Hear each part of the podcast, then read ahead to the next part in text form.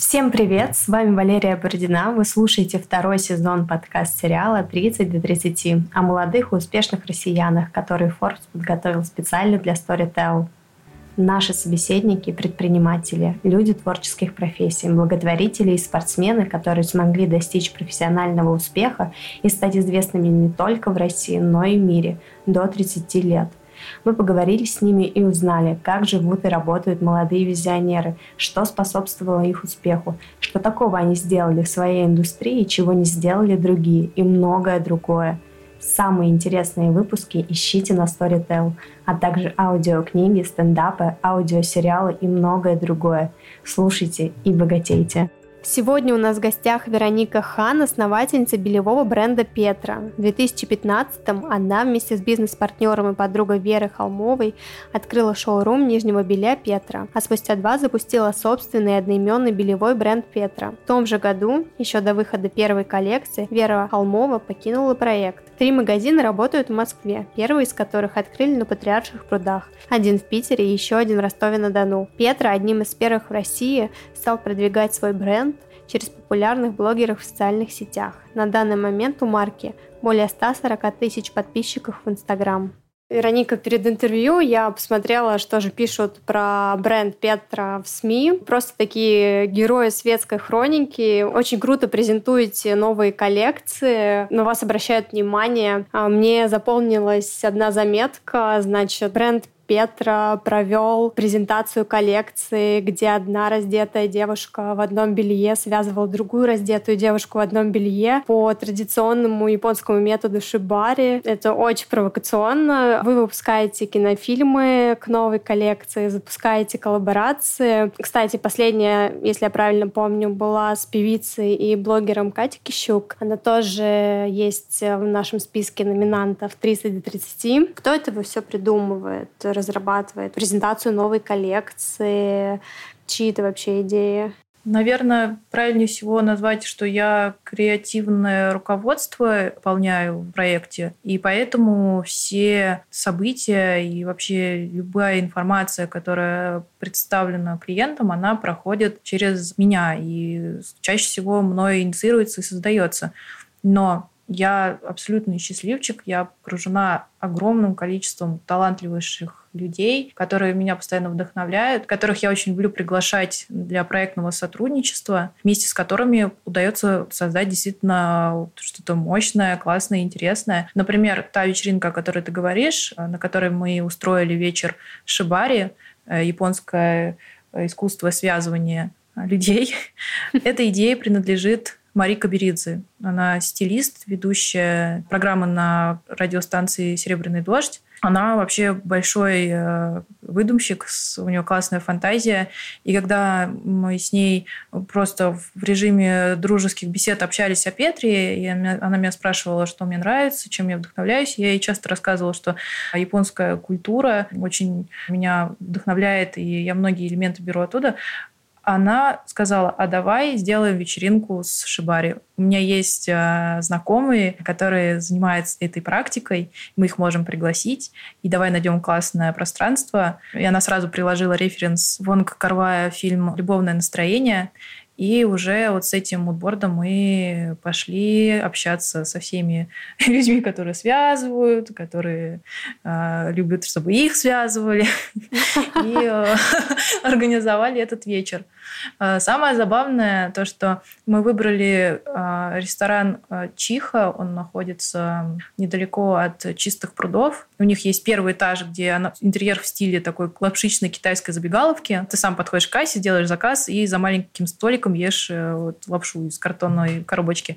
Но у них есть э, более секретное пространство. Вниз по лестнице спускаешься, у них такой подвал большой, тоже в китайском стиле. И он такой с диванами, зеркала, приглушенный свет, как будто там кто-то когда-то давно опиум курил.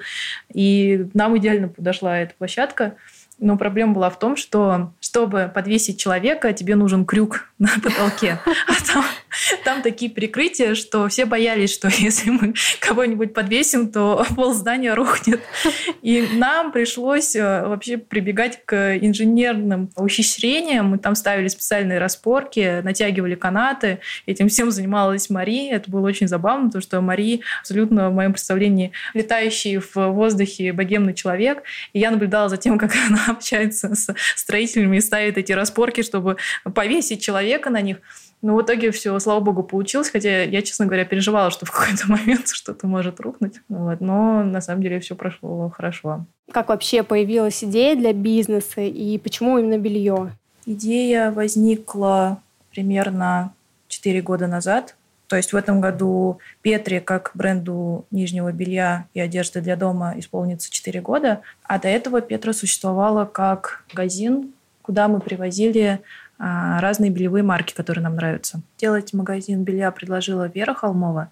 Мне эта идея понравилась, потому что белье и мода тесно связаны с эстетикой женской красоты и женского тела. Со времен художественной школы эта тема была мне близка. Я всегда любила рисовать женскую натуру.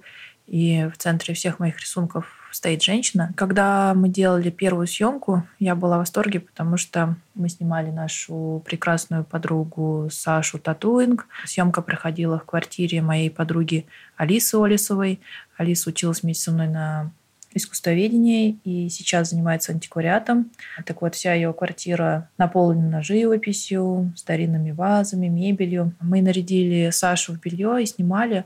Фотографом был Андрей Краузов. В тот момент я осознала, что проект сможет стать местом для нашего творчества. И тема белья намного сложнее и интереснее, чем может показаться на первый взгляд. Можно сказать, что прошедшие годы подтвердили это. Мы теперь можем не только показывать, какой разной бывает женская красота, но также мы можем поднимать социально важные вопросы.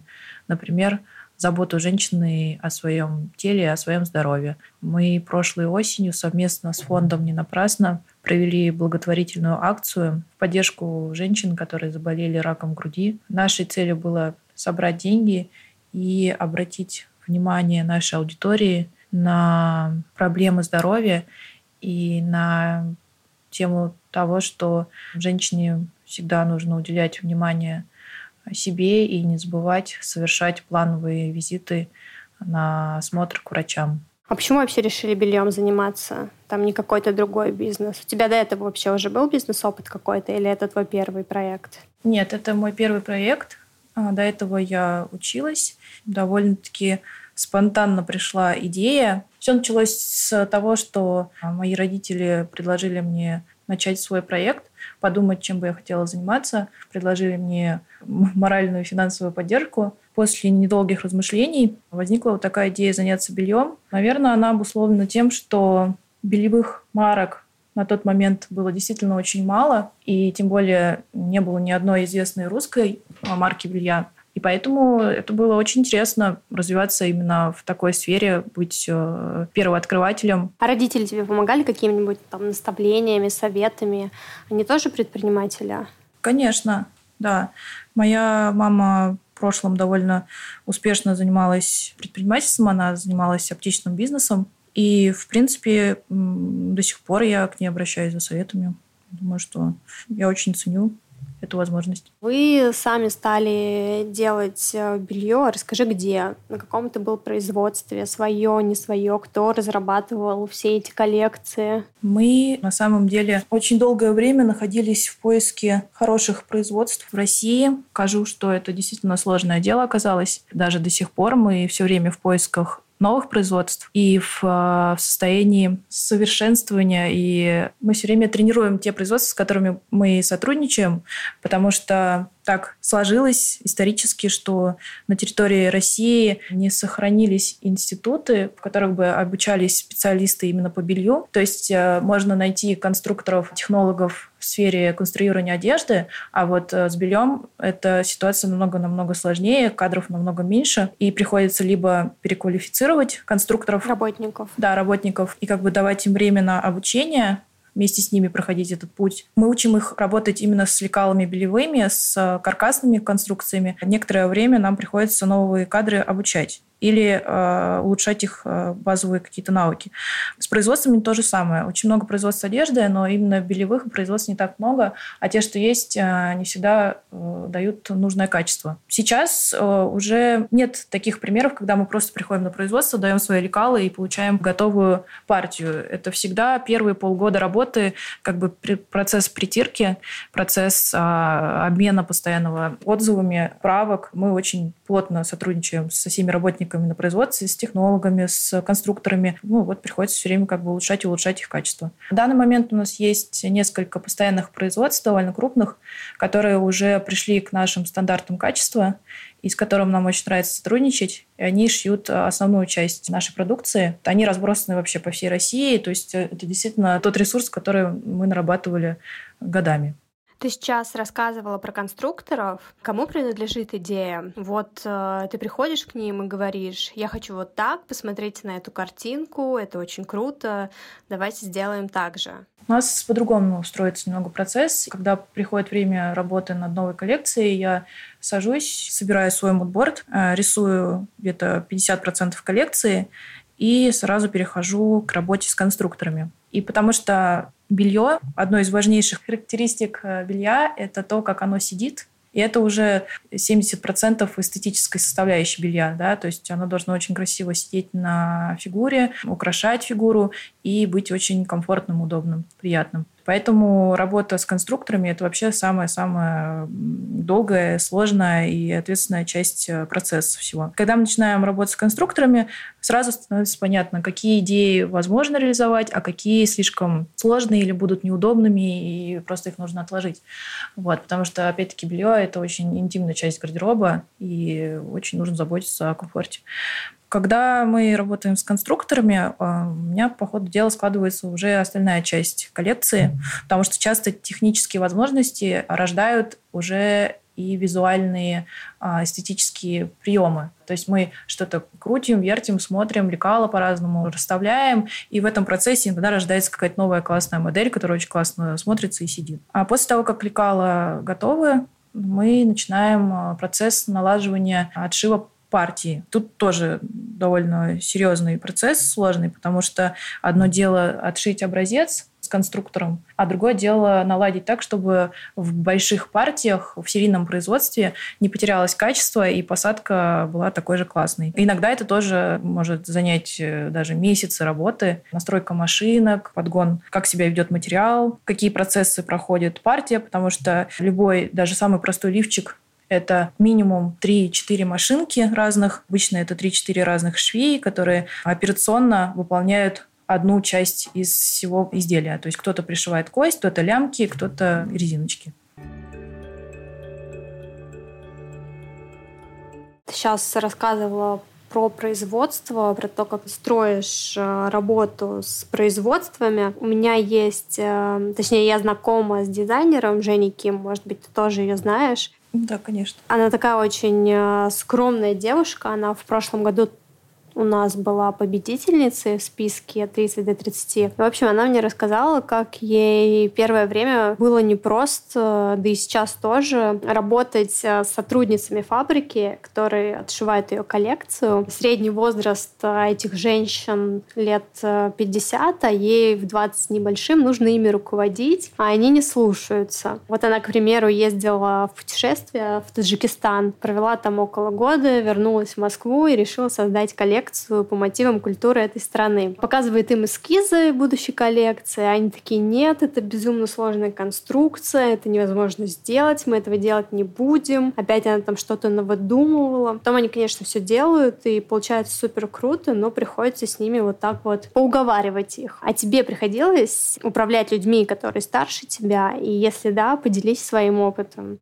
Да, конечно, я понимаю, о чем говорит Женя. А вообще Петра как организация состоит из двух частей. Первая – это производство белья, а другая ее часть – это уже внешнее, то, что видит клиент, то есть это наши магазины, это наш маркетинг, пиар и вообще вся наша визуальная эстетическая составляющая. Так вот, та команда, которая занимается продажами и внешними коммуникациями, вся моя команда, она очень молодая, и мне это очень нравится. То есть некоторым менеджерам там где-то 22, Например, Настя Винокурова моя вообще правая рука и очень важный человек в нашей команде, ей всего лишь 22, если не ошибаюсь. Та часть, которая занимается производством, она более взрослая. И, конечно, здесь приходится иногда... Ну, то есть некоторый конфликт представлений о том, какой может быть бизнес и как можно вести дела, у нас иногда появляется. И какие-то такие немного закостенелые старые традиции, они меня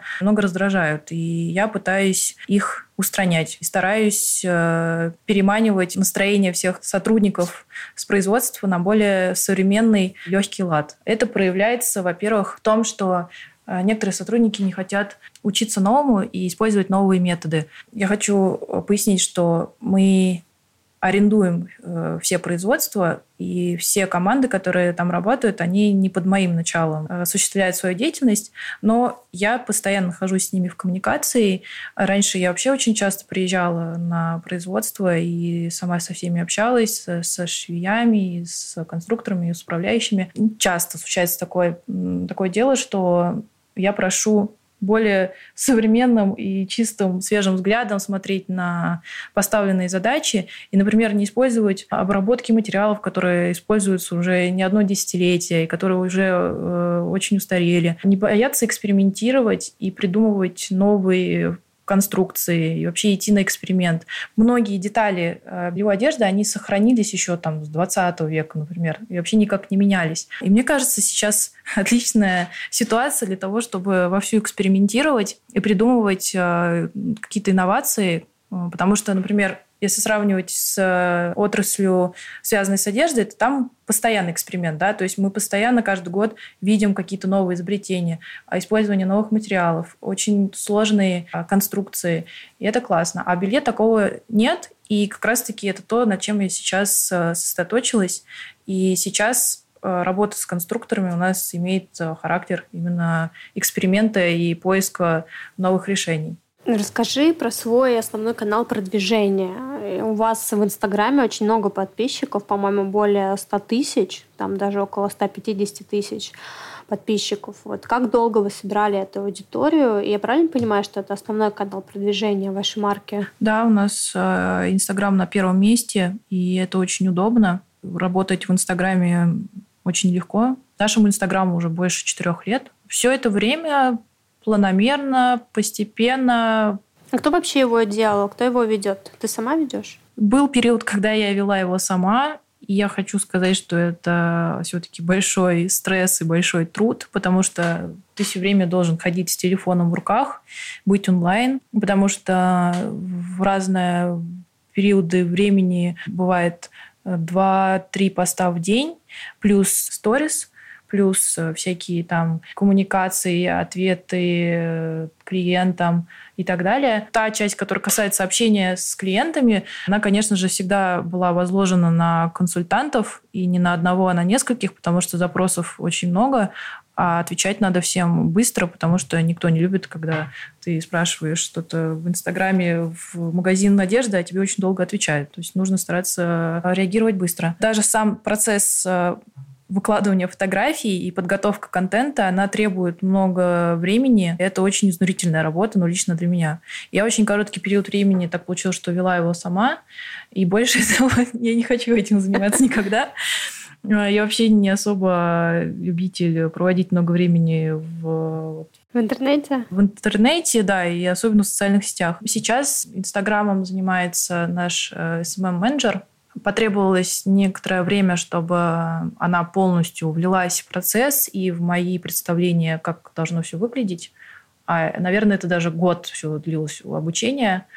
А сейчас я абсолютно наслаждаюсь ее работой, потому что она стала автономной.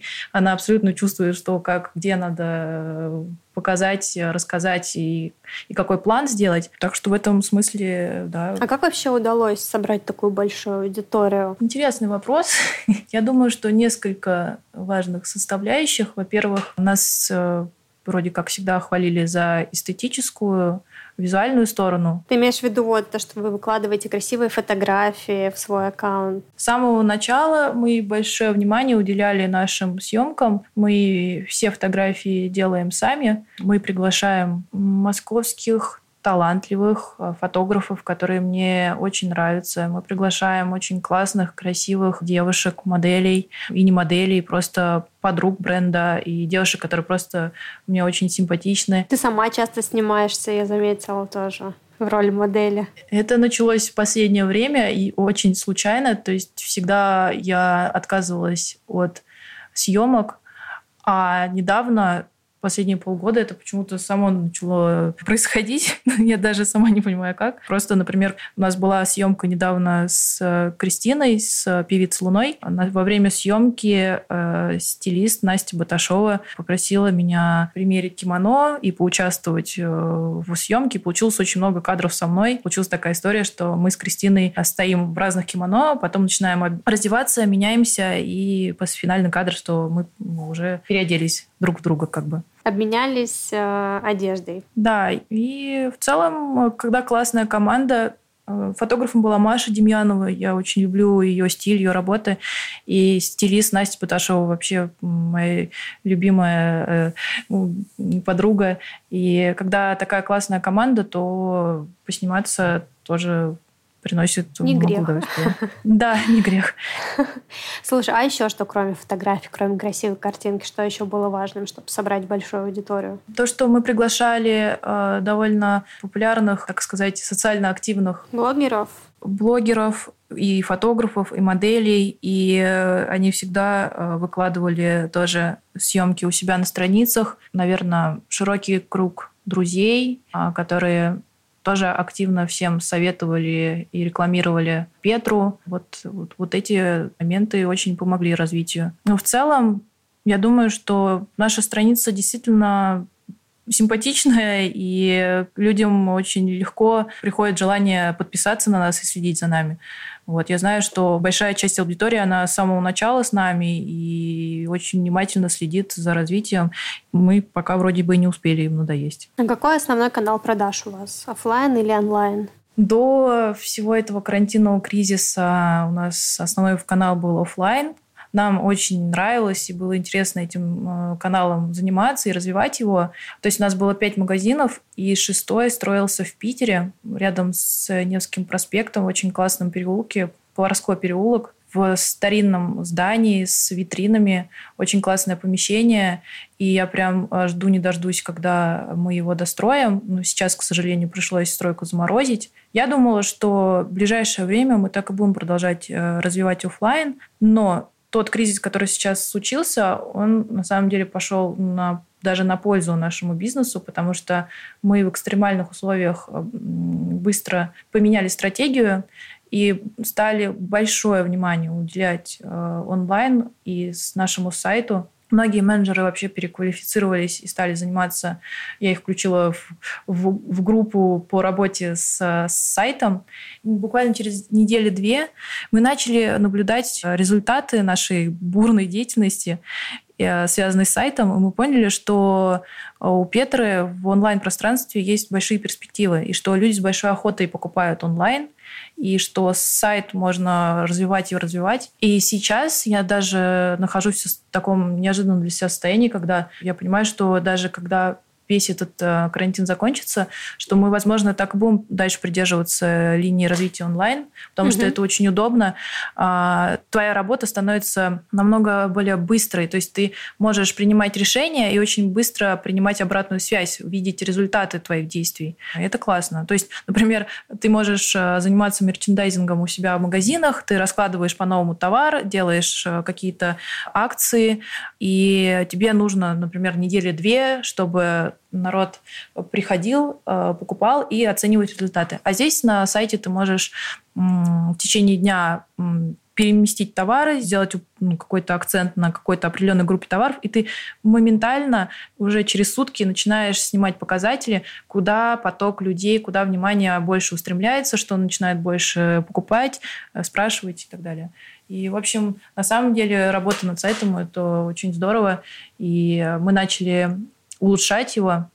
И вообще мы сейчас э, ведем переговоры с разработчиками и думаем о том, что мы полностью перезапустим сайт, сделаем его на новой платформе. Вот, готовы вкладывать время и деньги в это. Я помню в каком-то интервью далеком, там несколько лет назад ты давал, ты говорила, что онлайн-продажи вас не очень привлекают, потому что а, людям сложно именно белье покупать в интернете, потому что это вот... Да. А сейчас что изменилось? Да, и это был мой предрассудок, и на самом деле нынешняя ситуация заставила посмотреть на все другими глазами и поверить в то, что люди все равно сейчас склонны переходить на онлайн-покупки. Никому не хочется ходить в магазины. Лично я сама э, поняла, что я, например, уже давно не хожу в магазины, не выбираю там одежду, я все сначала смотрю онлайн и заказываю уже на дом с примеркой. Мы сейчас э, как раз-таки работаем над э, улучшением сервиса в плане того, чтобы дать клиенту возможность легко вычислить свой размер и свою модель, а, чтобы у человека как бы не было растерянности, что и как ему выбрать, как это сядет. Что мы для этого делаем? Во-первых, мы ввели онлайн-консультацию. Она раньше и так у нас всегда была через Инстаграм или WhatsApp, но теперь у нас есть онлайн-консультация прямо на сайте, и мы очень мы расширили штат консультантов, то есть те люди, которые у нас работали в офлайн магазинах мы их э, перевели в, в онлайн-режим, и они все теперь задействованы все время 24 часа в сутки находятся, ну ладно, не 24 часа в сутки, а с 8 утра до 12 ночи они находятся на связи, и любой запрос э, почти моментально обрабатывается там, в течение 15 секунд. И на самом деле это большой успех. Людям этот сервис очень нравится, и действительно очень-очень много запросов приходит. Люди прямо в онлайн-режиме советуются, спрашивают, вот у меня такая-то фигура, я люблю, когда вот так и вот так, что вы мне посоветуете? И наши консультанты предлагают группу моделей, потом клиент скидывает свои мерки, и они говорят, вам нужен размер такой-то. Но сейчас я хочу полностью автоматизировать этот процесс выбора размеров, чтобы на сайте человек мог сам с помощью очень доступной, понятной, красивой инструкции вычислить свой размер, даже не прибегая к помощи консультантов. Как э, пандемия сказалась на продажах? То есть они на том же уровне остались благодаря онлайн? Или, может быть, вы рост заметили?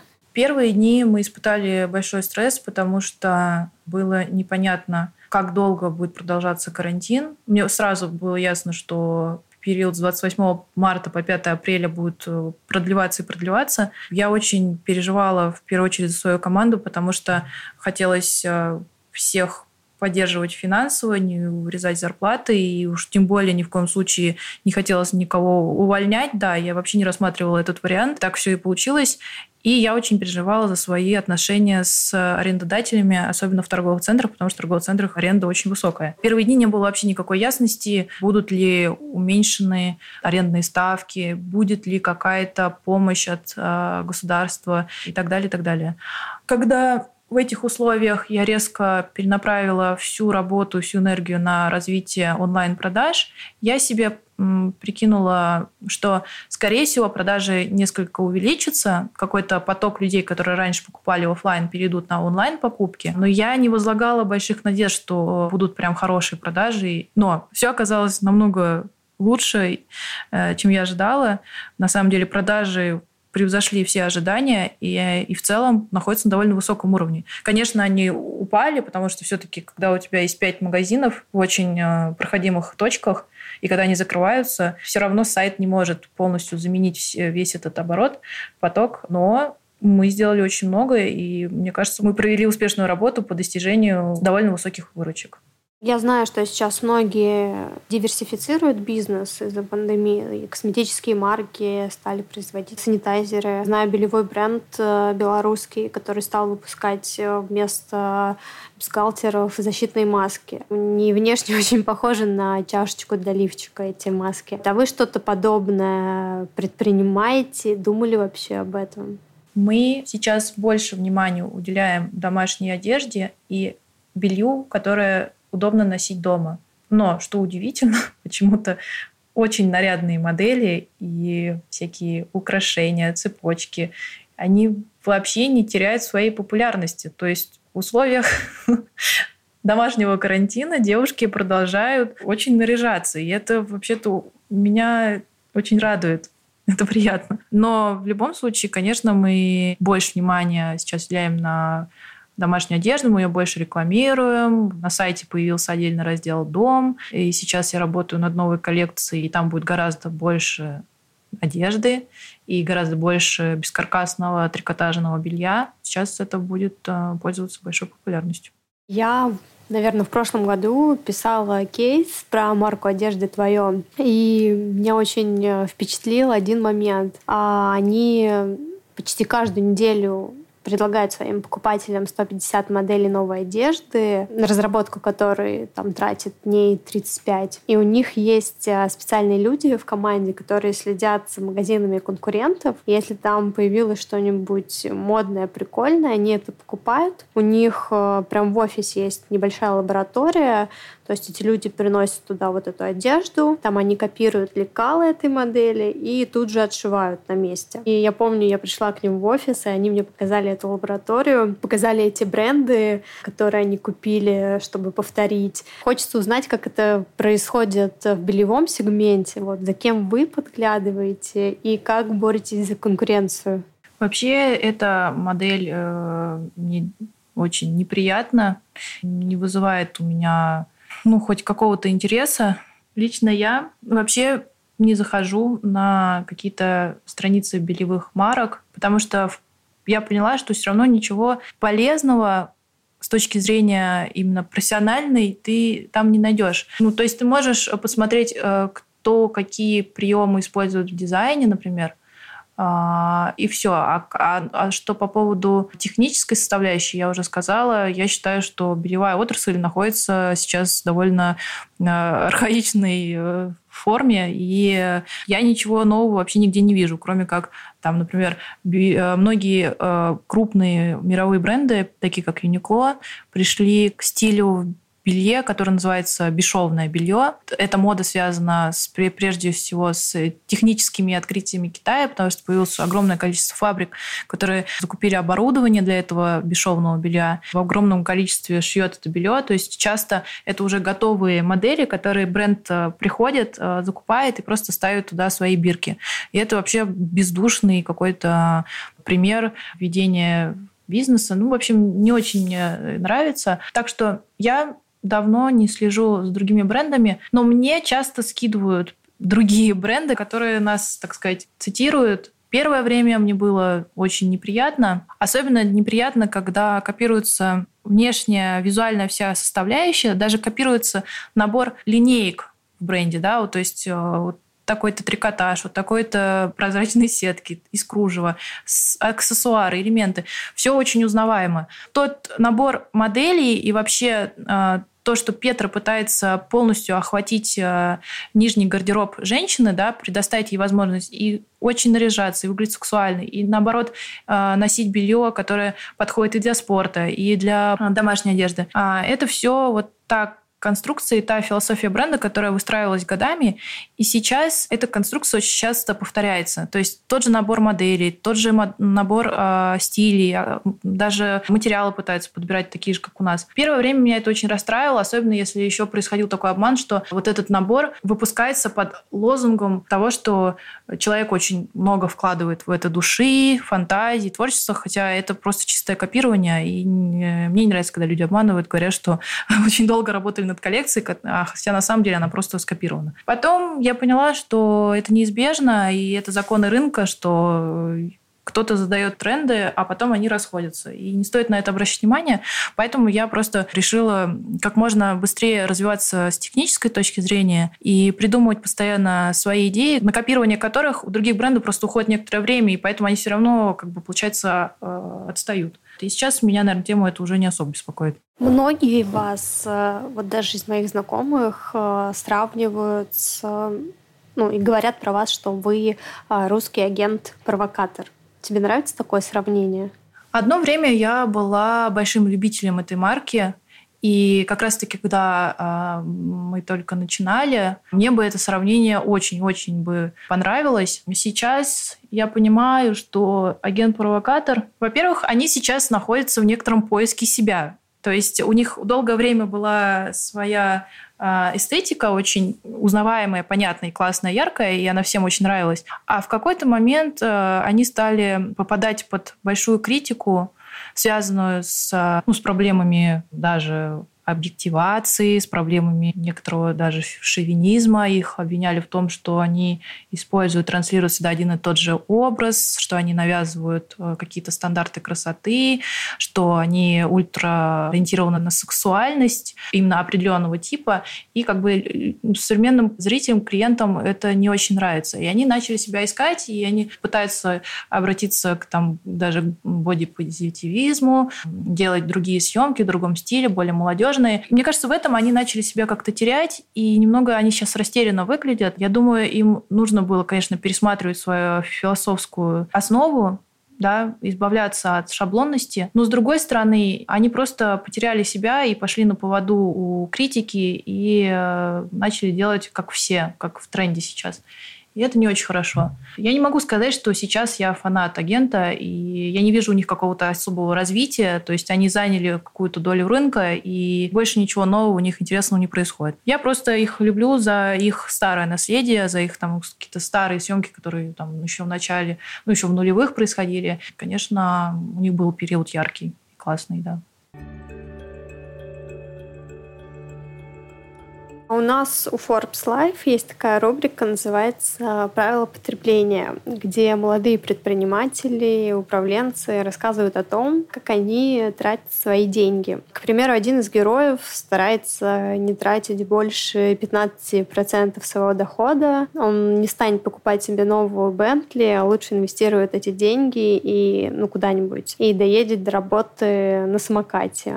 Другой отказывается покупать э, собственную квартиру, потому что он не хочет вкладываться в кирпич и считает, что снимать выгоднее. А что может позволить себе молодой дизайнер и какие правила потребления есть у тебя?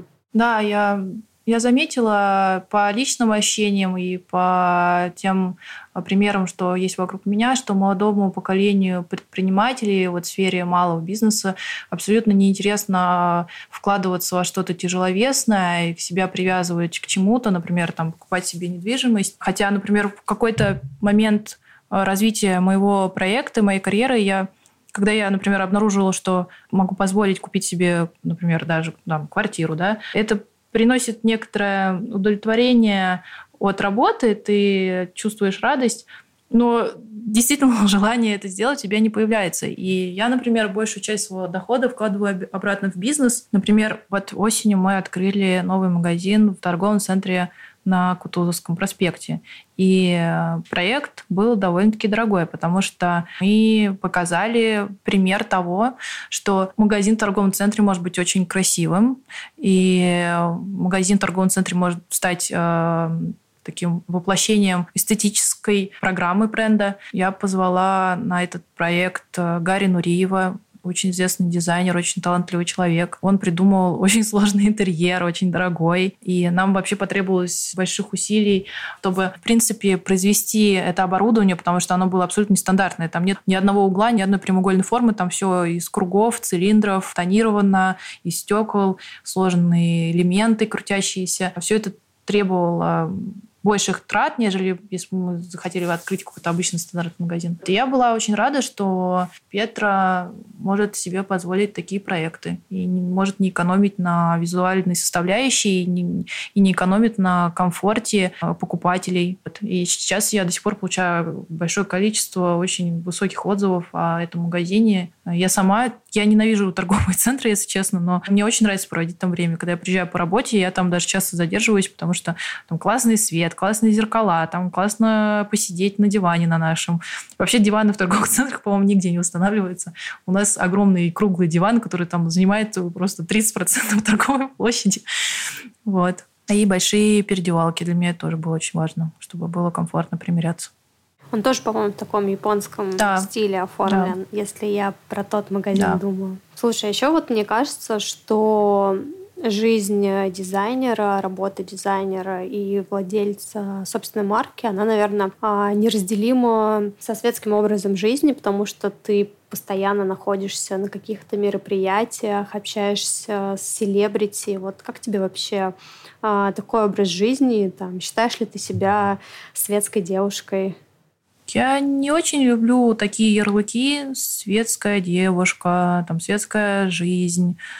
А, но, конечно, я понимаю твой вопрос, и некоторым а, дизайнерам и там, представителям своего бренда приходится много общаться и много посещать разных мероприятий. Честно говоря, мне довольно сложно вести такой активный общественный образ жизни. Я более закрытый человек, наверное. Интроверт, наверное, по натуре. Да, я интроверт. Последние года жизни это как-то э, балансируется, и я, наоборот, вывожу себя в область повышенной активности и стараюсь больше общаться с людьми, и, потому что, ну, тоже долго жить в качестве интроверта это не очень интересно. Нужно а тебе себя не мешает? менять. Извини, что перебиваю, это в работе не мешало? Никогда не было такого? Я стараюсь работать и общаться с людьми, э, которые мне действительно интересны и нравятся. Те, кто мне не нравится, я просто с ними не общаюсь, чтобы не было какой-то лжи и неискренности в общении. Я уже сказала, мне очень повезло. Действительно, рядом со мной очень много интересных, классных людей, с которыми хочется сотрудничать, работать. Поэтому мне комфортно, когда я общаюсь с ними. То есть я посещаю те мероприятия, на которых точно будут э, мои друзья, и я прихожу и общаюсь с ними, и у нас искренний взаимный интерес.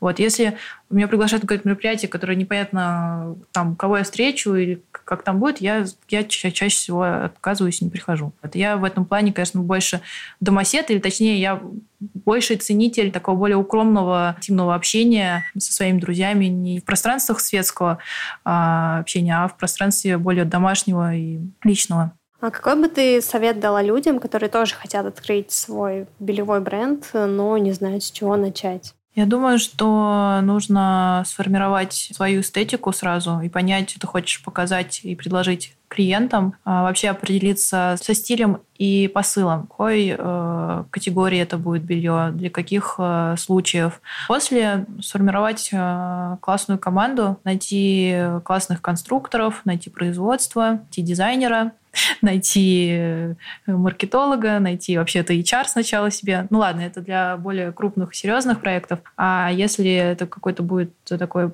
более маленький проект, то, в принципе, главное техническую сторону обеспечить, а, найти команду, генерировать свои оригинальные идеи. Это самое главное. То есть э, миру не нужно тысяча повторений, миру нужны новые полезные идеи. Вы слушали подкаст 30 до 30 о молодых и успешных россиянах от Forbes и Storytel. С вами была я, Валерия Бородина. Всем пока!